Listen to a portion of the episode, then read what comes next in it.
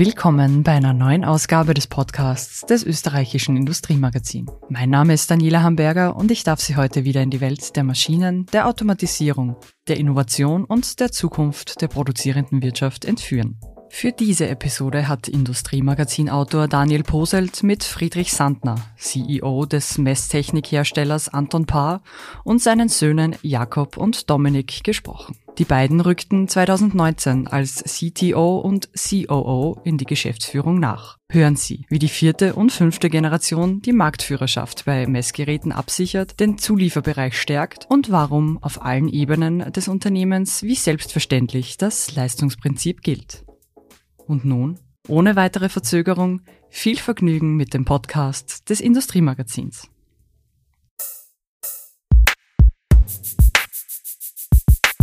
Herr Sandner, 2021 verbuchten Sie ein Plus von 25 Prozent bei der Auftragssumme. Das ist einmalig in der Firmengeschichte.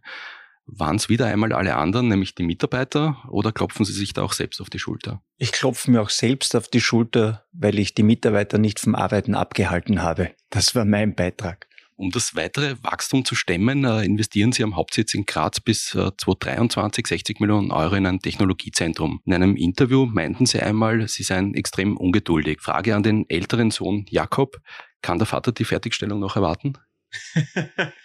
ich glaube, wir alle hätten die Fertigstellung lieber gestern statt irgendwann einmal morgen. Äh, wir platzen aus allen Nähten. Ähm, wir mieten und kaufen Gebäude in der näheren Umgebung, um äh, einzelne Teile der Firma zwischenzeitlich dorthin zu siedeln. Das gefällt mir natürlich nicht, weil äh, ich lieber alle in der Nähe hätte, äh, im Sinne des Teamgedankens und des Zusammenarbeitens. Also je früher, desto besser. Den jüngeren von Ihnen beiden, Dominik, äh, zog es ins konventionellere Business. Äh, Sie sind als Geschäftsführer des Blech- und Metallzulieferers Scheptec eingetragen. Das ist richtig, aber da habe ich nur eine äh, untergeordnete Rolle. Also meine Hauptaufgabe ähm, ist in der GmbH und ich bin bei der Anton Beschäftigt der zweite eingetragene Geschäftsführer. Auch von den Geschäftsführungstätigkeiten äh, deckt 99 Prozent der zweite Geschäftsführer Johannes Bernstein ab. Das heißt, die, die ursprüngliche Vermutung, äh, dass Sie ähm, Ihr Bruder äh, nicht in die Consumer Tech, äh, sozusagen in das äh, junge, hippe Startup von Anton Paar äh, gelassen hat, äh, trifft nicht zu. Tatsächlich gar nicht. Die Idee, die ursprüngliche, von der, äh, aus der die Consumer Tech sich jetzt nach Jahren entwickelt hat, ist tatsächlich von Dominik. Das hat er in seiner Diplomarbeit. Ich bin mein, im Zuge meiner Diplomarbeit das erste, den ersten Prototyp äh, eines Easy Dance gebaut, auf dem heute das Geschäft der Consumer Tech ähm, aufbaut. Ja. Wann haben Sie den, ähm, welchem Jahr haben Sie das gebaut? Äh, ich bilde mir ein, das war 2013. Also ich habe da schon da im Unternehmen gearbeitet und an damals einem Gebäudeprojekt gearbeitet und dann danach mein Studium fertig gemacht und die Diplomarbeit geschrieben. Ja. Äh, wann wussten Sie beide, dass Sie einmal im Unternehmen arbeiten würden? das ist eine gute Frage. Also ich habe es gewusst ähm, schon vor meiner Matura. Also ich wollte immer das humanistische Gymnasium fertig machen und dann auf der Technik studieren. Äh, habe dann kurz einmal eine Phase gehabt, wo ich, wo ich mich nur äh, umorientieren wollte. Ähm, dann aber mit dem technischen Studium begonnen und dann war es eigentlich klar. Und bei Ihnen? Bei mir war es eigentlich im Jahr 2011, äh, wo ich nach der, nach der äh, Universität ähm, die, den ersten Job gesucht habe. Eigentlich war damals der Plan, ähm, nicht in die Firma zu gehen, sondern zumindest einmal zuerst äh, Erfahrung außerhalb zu sammeln. Aber es hat dann eine Aufgabe gegeben, beziehungsweise dann auch ein Angebot, das ich nicht wirklich ablehnen konnte und wollte. Ähm, einfach eine interessante Tätigkeit. Äh, es gab dann ein E-Mail äh, nach einer kurzen Unterredung mit dem Friedrich, dem Herrn Papa, ähm, wo in dem E-Mail drin gestanden ist, ähm, nach dieser Unterredung, du beginnst am und ich habe mich dann halt auch nicht gewehrt, sagen wir es mal so. Der Gründer Anton Bahr bildete seine Tochter Margareta zur Facharbeiterin aus, ähm, in den 1920er Jahren eine Sensation. Wie erlebten Sie denn Ihren eigenen Vater Friedrich als Ausbildner? auch eine spannende Frage. Streng, extrem fordernd, höchste Ansprüche. Ich würde mal sagen, eine sehr gute Schule fürs Leben. Kein Ponyhof. Sie unterschreiben das? Ich unterschreibe nur das streng. Sonst muss ich sagen, dass ich das Gefühl habe, dass wir immer alle Freiheiten hatten, auch bei den Entscheidungen, was wir einmal machen und welche Richtung wir gehen. Für mich war so ein Beispiel, was mir in Erinnerung bleibt, ähm, ich habe in Dateien immer schlechte Noten gehabt. Da braucht er die, die ersten nicht genügend mit heimgebracht. Und die Aussage, man würde vermuten, dass die Aussage dann ist, äh, du musst jetzt lernen, damit du da weiterkommst.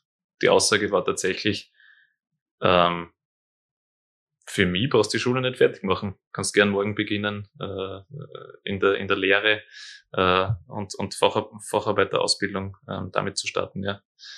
Was heute gar nicht schlecht wäre, oder? Als Karriereoption für Berufsanfänger. Ja, natürlich. Also ähm, würde es jetzt überhaupt nicht werten, was da besser oder was schlechter ist. Was ich damit sagen will, ist, ähm, dass schon zu dem Zeitpunkt ich das Gefühl hatte, dass die Verantwortung jetzt bei mir liegt. Ja? Und wenn ich die Schule fertig machen will, dann liegt es an mir, dass ich meine Noten in Latein zumindest auf ein genügend bringe. Ja. also das, das bleibt mir in Erinnerung, ja. Ich wollte Sie eigentlich fragen, ob es äh, eher die Montessori- oder äh, Waldorf-Richtung äh, war, aber ich denke, beides äh, trifft nicht zu, oder, in der Erziehung? Na, sowohl Montessori als auch Waldorf haben äh, interessante pädagogische Aspekte. Ich habe in meinem Nebenfach im Studium auch Pädagogik studiert, äh, aber reine Montessori und reine Waldorf nicht, denn aus meiner Sicht ist die Lebensrealität ein Stück anders. Manche äh, sagen schon im zarten Alter von 39 eigentlich das Arbeiten sein lassen zu wollen. Ulrich Sandner arbeitete dagegen 39 Jahre als Geschäftsführer. Welche Lebensentwürfe folgen denn Sie als Vertreter der Generation Z? Also ich habe nicht das Ziel, äh, mit 39 in Pension zu gehen. Äh, das wäre nicht mehr gar zu lange. Da würde ich wahrscheinlich schon früher in Pension sein als du. Also ich glaube, dass, dass grundsätzlich das Thema Leistungsprinzip ähm, mein Lebenskonzept sehr gut beschreibt. Ähm, äh, Life-Work-Balance, Work-Life-Balance, äh, ich bin da eher bei letzterem. Es gehört im Balance, aber ohne Arbeit, ohne Leistung brauchen wir nicht Radfahren gehen. Bei Ihnen? Ich habe vor einem Monat äh, das, das 15-jährige Firmenjubiläum gehabt und habe eine, eine Grußkarte bekommen äh, vom, vom Vater, äh, die auch von mir selber unterschrieben war. Ähm, war ganz lustig. Ähm, mit 39 gehe ich sicher nicht in Pension. Das hat zwei Gründe. Erstens, ich stelle mir die Frage gar nicht. Also ähm, darüber denke ich in Wahrheit noch gar nicht nach.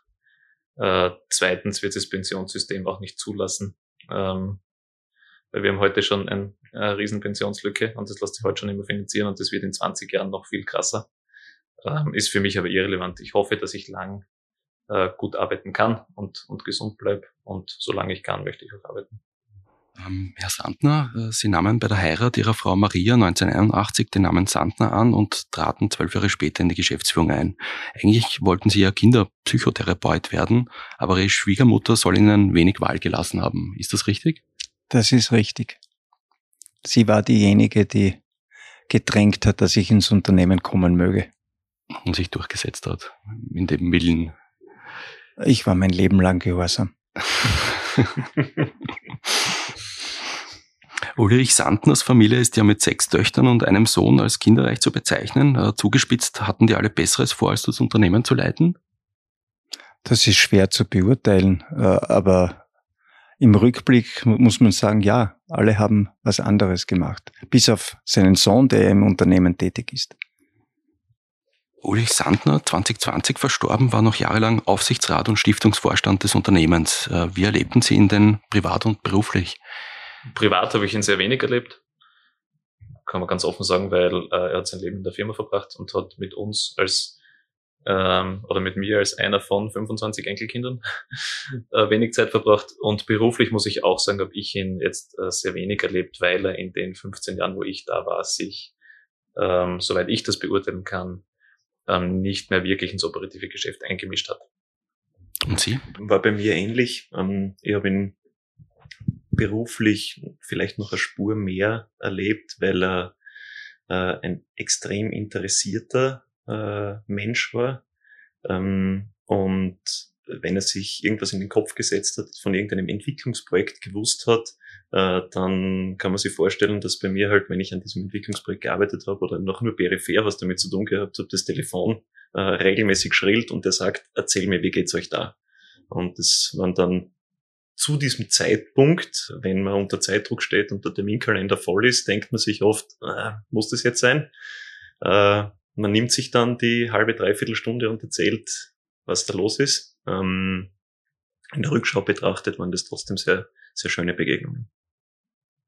Äh, Herr Sandner, Sie legten dann mit einer Verfünffachung des Umsatzes in zehn Jahren nach. Äh, Sie bauten Anton Bad Deutschland auf. 2006 ging es mit einem Standbein nach China.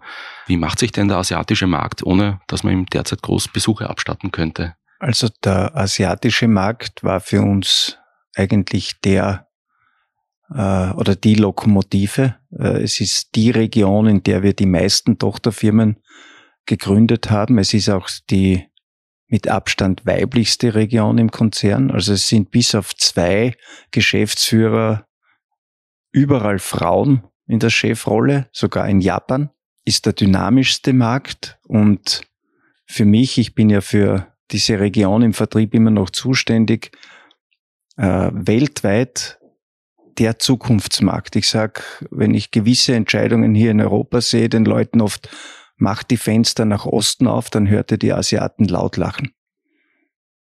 So sehr freuen sie sich schon darüber, wie einfach wir ihnen das Feld überlassen. Ein Beispiel dafür, ähm, geopolitisch, ähm, was, was schmerzt Sie da, dass Europa zu wenig Impulse setzt? Na, wenn ich die Diskussionen sehe, die hier in Westeuropa stattfinden, äh, der Individualismus, der sich immer stärker ausprägt, die, der immer für mich unwirklicher werdende Zugang zum Thema Arbeit, dann werden wir zwar noch einige Zeit von der Substanz leben können, aber ich erlebe in Asien, dass die Menschen äh, noch in einer Situation sind, wo sie das Gefühl haben, mit Leistung und Arbeit etwas erreichen zu können, wo das soziale Netzwerk, das, der Zusammenhalt ein völlig anderer ist und ich denke, dass das mittelfristig große Vorteile sein werden im wirtschaftlichen Wettbewerb. Und absatzmäßig äh, sieht's gut aus in diesen Tagen in Asien? Ja, ja, Asien hat sich genauso toll entwickelt und es war im, im letzten Jahr ja eigentlich keine Region, die geschwächelt hätte. Alle sind super gelaufen. Die USA haben das erste Mal die 100 Millionen Dollar Grenze im Umsatz überschritten. Also es war, war wirklich ein Jahr der Rekorde und da hat niemand ausgelassen. 2020 hatte das Unternehmen 17 Produktbereiche, zehn Jahre davor war es ein Bruchteil dessen. Wird so viel Neues nicht unsteuerbar? Ja, und daher haben wir wieder einmal äh, eine Aufgabe für uns, die in Zyklen kommt. Also ich habe, wie ich die Geschäftsführung übernommen habe, die Rediversifikation als ersten Schritt gemacht, habe fünf Produktbereiche reduziert. Jetzt haben wir wieder aufgebaut und ausgebaut und diversifiziert. Jetzt ist dann wieder die Zeit für die Rediversifikation.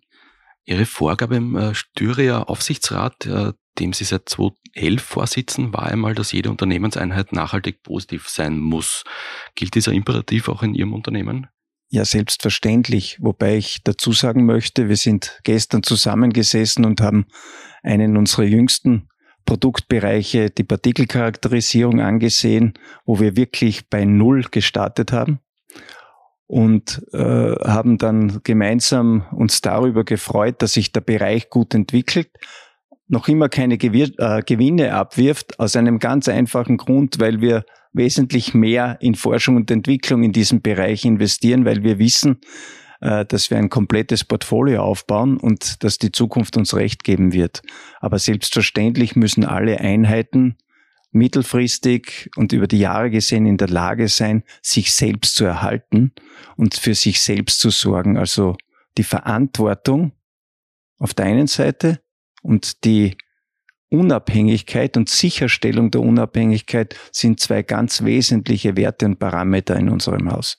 In Ihrer früheren Funktion als SK Sturmaufseher sagten Sie einmal, im Fußball kann man alles richtig machen und trotzdem erfolglos bleiben. Gilt das für Industrieunternehmen gleichermaßen? Ich denke nicht, weil beim Fußball ist es ja so, ich habe einmal spaßhalber gesagt, wenn ein Ball im Umkreis von fünf Metern ist, setzen circa 40 Prozent der Gehirnleistung aus. Äh, so emotional besetzt ist der Fußball. Das ist im Regelfall in der Industrie oder im Gewerbe, im Handwerk nicht der Fall. Ich denke schon, dass es wichtig ist, dass man das Handwerk lernt, die Arbeiten dann richtig macht Und dann ist man nicht so sehr vom Glück abhängig. Es folgt eine entgeltliche Einschaltung.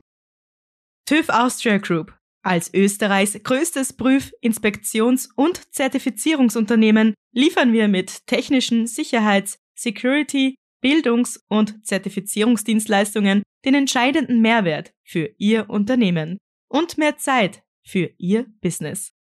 TÜV Austria Group seit 150 Jahren. Vom Softdrink-Produzenten bis zum Pharma- oder Handy-Display-Hersteller setzt man auf Messtechnik aus Graz. Sitzen Sie bei Elektronikbauteilen nicht aktuell auf dem Trockenen? Ja, das ist so. Verhältnismäßig zu unseren Konkurrenten haben wir uns letztes Jahr noch ganz gut drüber retten können. Ähm, wir haben aber dieses Jahr im Jänner zum ersten Mal wirklich ganz heftig gespürt, was es bedeutet, dann die Teile nicht zu bekommen.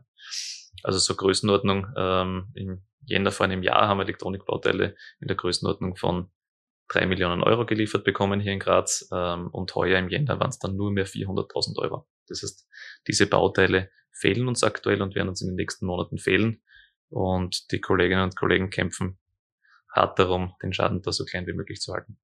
Sind Sie da in Spannung, so zum Jahresende oder 2023? Ähm, ich glaube, dass jede Aussage in die Richtung ähm, falsch wäre. Das kann überhaupt niemand sagen. Ich hoffe, dass es nächstes Monat schon besser wird, sonst wird es mühsam. Die Einkaufstour des Unternehmens hält an. 2018 erwarben sie den US-Analyse-Spezialisten Quantachrome aus Florida und 2020 eröffneten sie in Bogota ihre 32.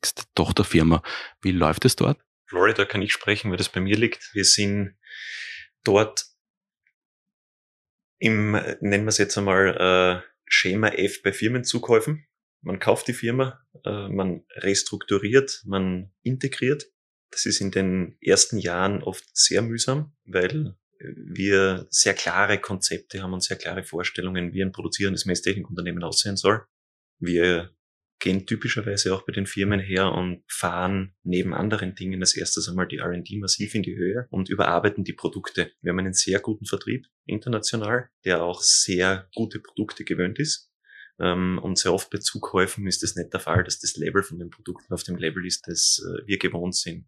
Das sind dann immer die ersten Jahre, Blut, Schweiß und Tränen. Und dann irgendwann einmal, wenn die tatsächlich selbst entwickelten Produkte kommen, ist so dieser Wendepunkt und das Unternehmen fängt zu fliegen an. Da sind wir gerade.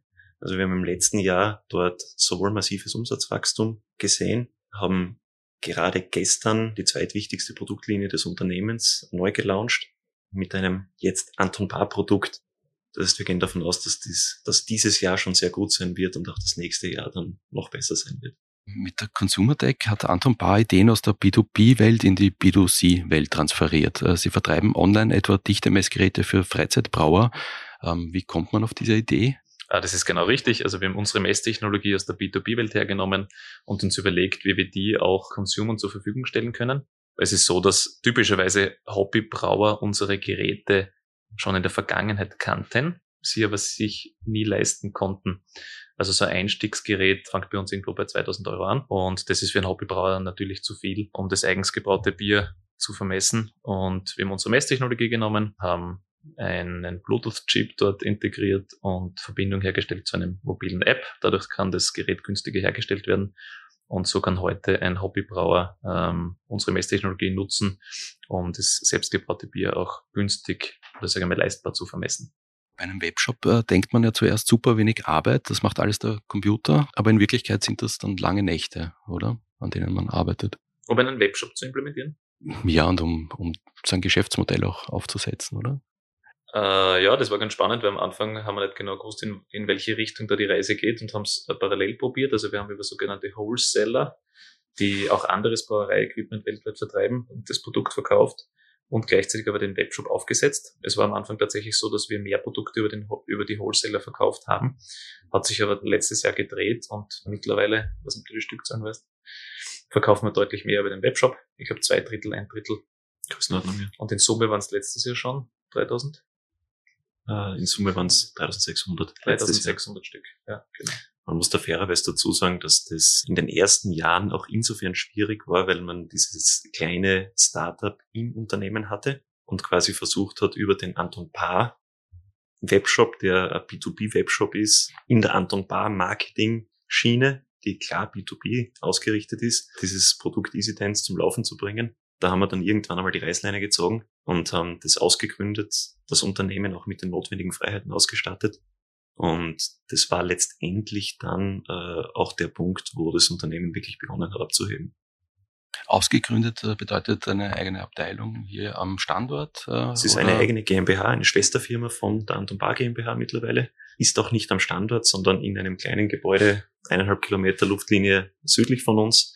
Das heißt, sie haben die Freiheiten, dementsprechend auch natürlich die Verantwortung, auf einmal eigene G&V. Das ist, ist natürlich was anderes, wenn man die Gehälter selber zahlen muss. Ähm, aber das Unternehmen entwickelt sich extrem gut. Ist das jetzt verwegen zu fragen oder legitim? Wann wird der Umsatz dieser Sparte an jenem des Blechbereichs vorbeiziehen? Das ist ganz schwer zu sagen. Wir haben dort andere Produkte zusätzlich noch in der Pipeline. Das Unternehmen ist heute bedeutend kleiner als die Anton Pascheptek. Bei der Anton Pascheptek haben wir rund 50 Millionen. Und tatsächlich war die Anton Pascheptek in den letzten zehn Jahren, die, die äh, verhältnismäßig am stärksten gewachsen ist.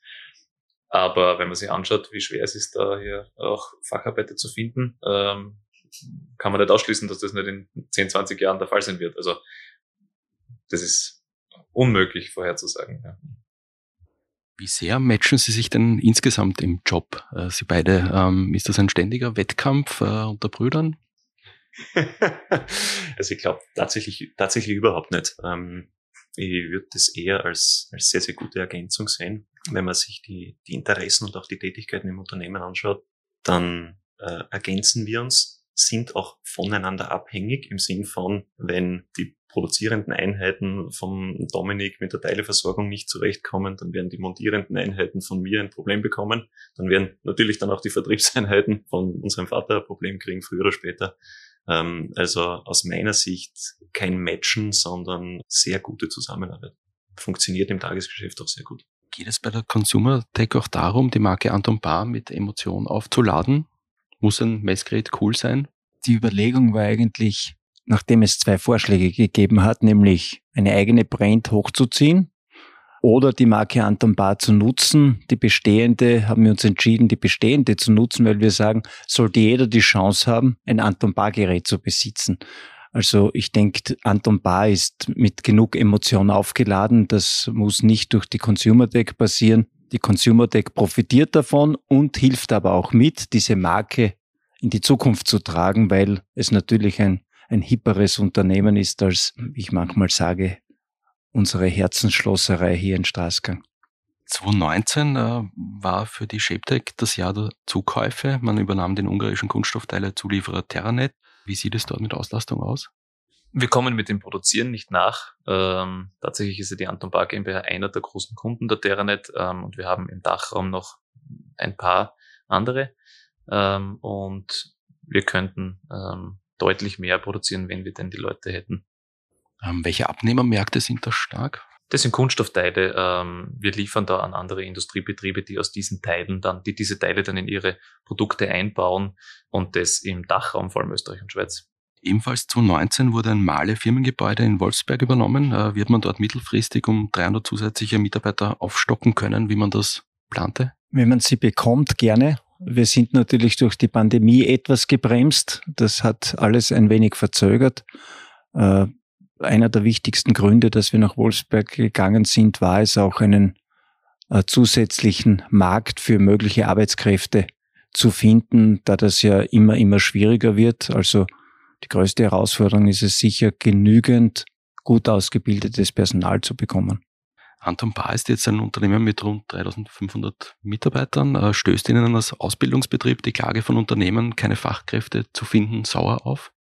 Die Klage der Unternehmen stößt mir nicht sauer auf, sondern die österreichische Bildungspolitik, die Versäumnisse und auch die permanente Diskussion darüber, was man nicht noch alles weglassen und dem Staat übertragen kann. Wenn ich mir etwas wünschen dürfte, wäre es einfach mehr Selbstverantwortung der einzelnen Menschen, ihr Leben in die Hand zu nehmen und äh, daraus etwas zu machen.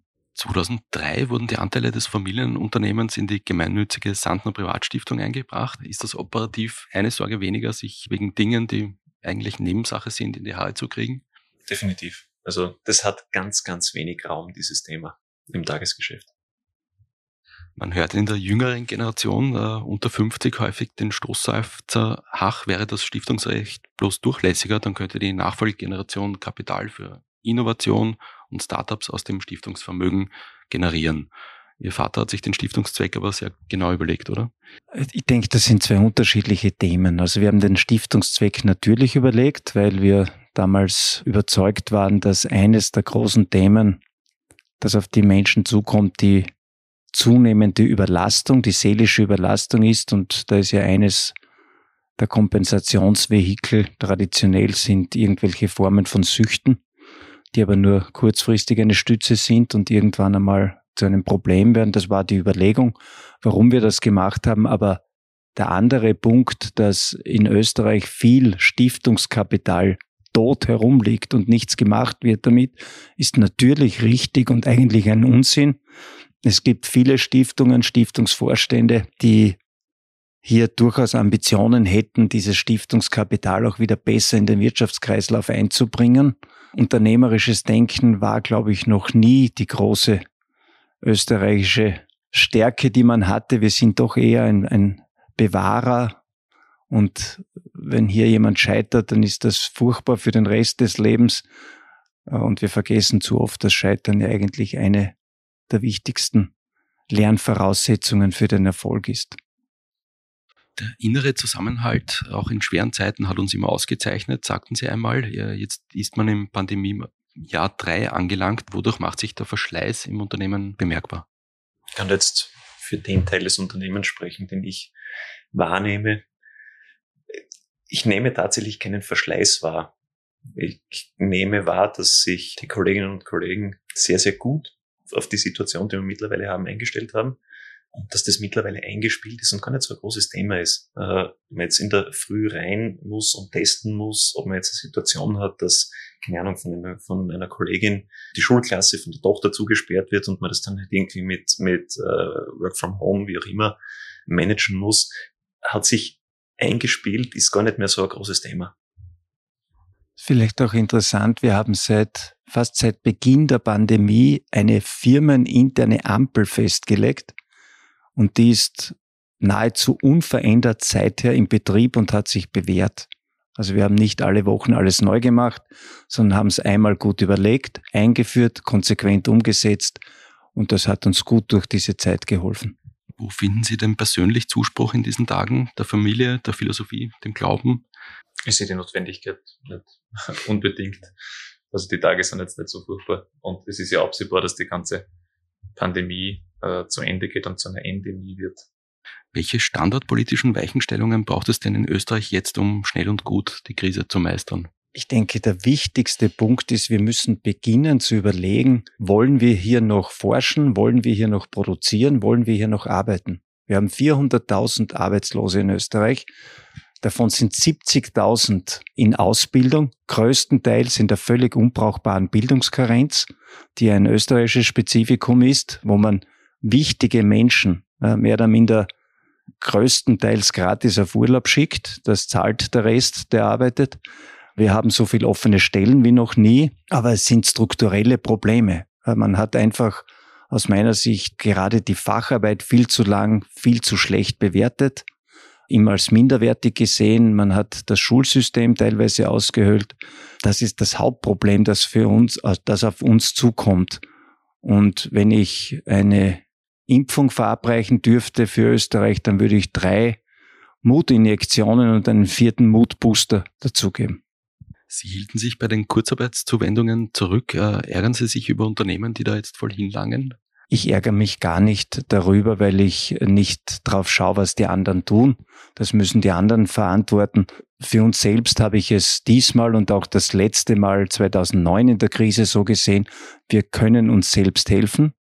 Und nachdem die Unabhängigkeit eines unserer größten Güter ist, zeigen wir das auch. Wir sind von diesen Beihilfen nicht abhängig, sondern wir haben in der Zeit gespart und können uns in der Not selbst helfen einer Podiumsdiskussion zum Thema Flüchtlinge eine Chance für die Wirtschaft wünschen Sie sich 2016 mehr Flexibilität in der Gesetzgebung. Sie forderten rechtlich abgesicherte Schnuppertage.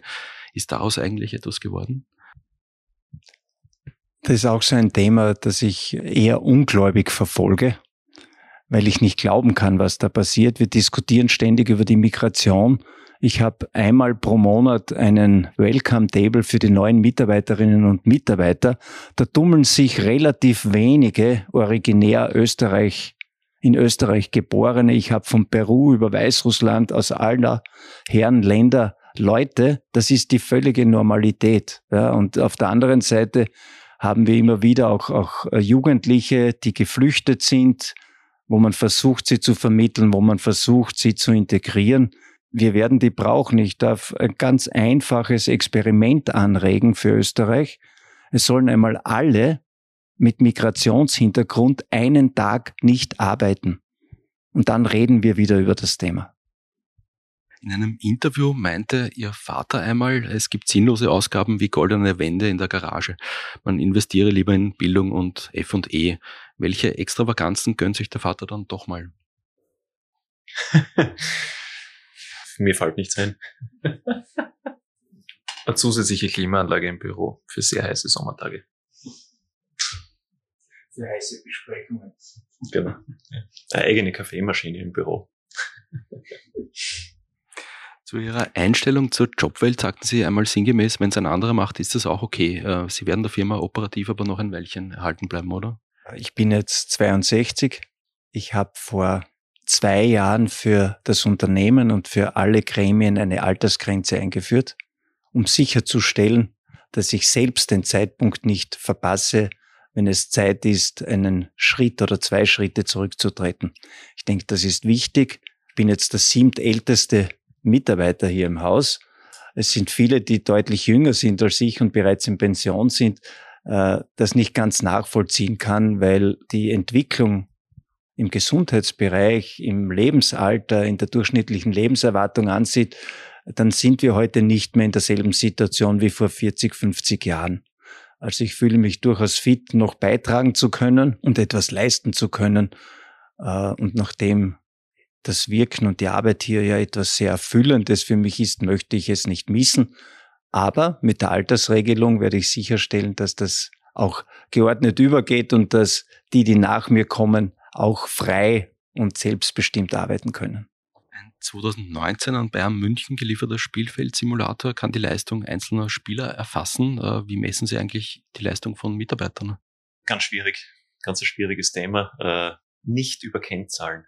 Wir haben natürlich wie jedes andere Unternehmen unsere Kennzahlen, unsere Berichte, sind uns aber durchaus bewusst und es ist mir auch ganz wichtig, dass meine Kolleginnen und Kollegen das auch so leben, dass sich hinter jeder Kennzahl immer auch irgendetwas verbirgt und dass man dahinter schauen muss. Ich kann jetzt natürlich hergehen und zum Beispiel alle Entwicklungsprojektleiter auf einer Liste auftragen und mir anschauen, wer hat sein Projekt um wie viel Prozent überzogen und dann sagen, der, der in der Liste ganz unten steht, ist ein schlechter Projektleiter. Wenn man sich denken kann, ist das natürlich von der Realität sehr, sehr weit entfernt. Das heißt, am Ende vom Tag geht es immer darum, als Führungskraft genau hinzuschauen, im persönlichen Gespräch, in der persönlichen Bewertung herauszufinden, wo ein Mitarbeiter ungenutzte Chancen, Potenziale hat und dann gemeinsam versuchen, die zu heben.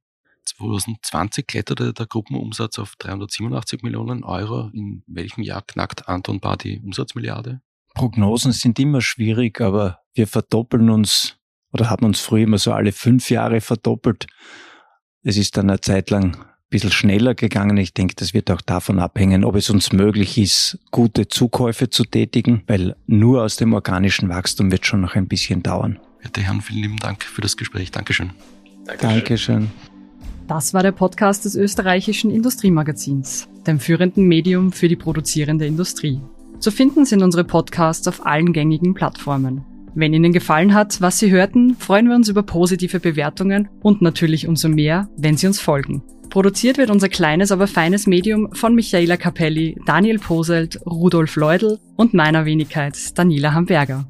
Bis bald!